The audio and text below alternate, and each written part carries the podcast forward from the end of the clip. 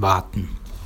Es fängt früh an, das mit dem Warten. Und wahrscheinlich beginnt es mit der Not, dass es irgendwann zu eng wird und man lostritt, Platz beansprucht, rausdrängt, selber atmen will und geboren wird.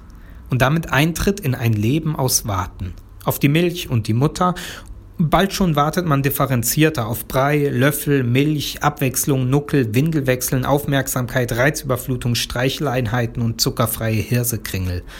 Dieser Zustand, so meine ich, ändert sich auch nicht mehr. Nur die bewarteten Objekte, sie werden größer, mehr, kostspieliger, verzweigter, aufregender.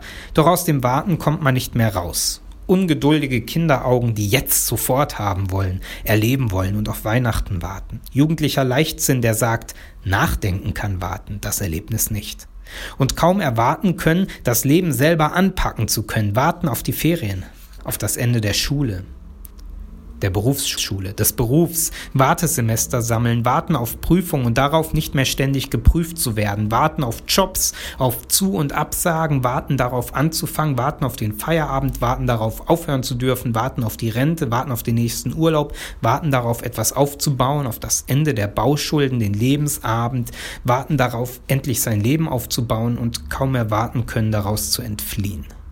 Warten auf die nächste Beziehung, oder auf die Beziehung fürs Leben, warten auf Kinder und darauf, dass sie endlich aus dem Haus sind, warten auf die Gelegenheit und warten, ob es nochmal eine gibt, warten auf neue Chancen und warten auf die letzte Chance, warten darauf, bemerkt zu werden, gelobt, geliebt, befördert, würdevoll verabschiedet, warten auf einen neuen Arbeitgeber, warten darauf, dass das Leben anders wird, warten, weil sich nichts verändert, warten, dass etwas Großes, Bedeutungsvolles passiert oder einfach nur etwas oder vielleicht nur irgendwann irgendwas.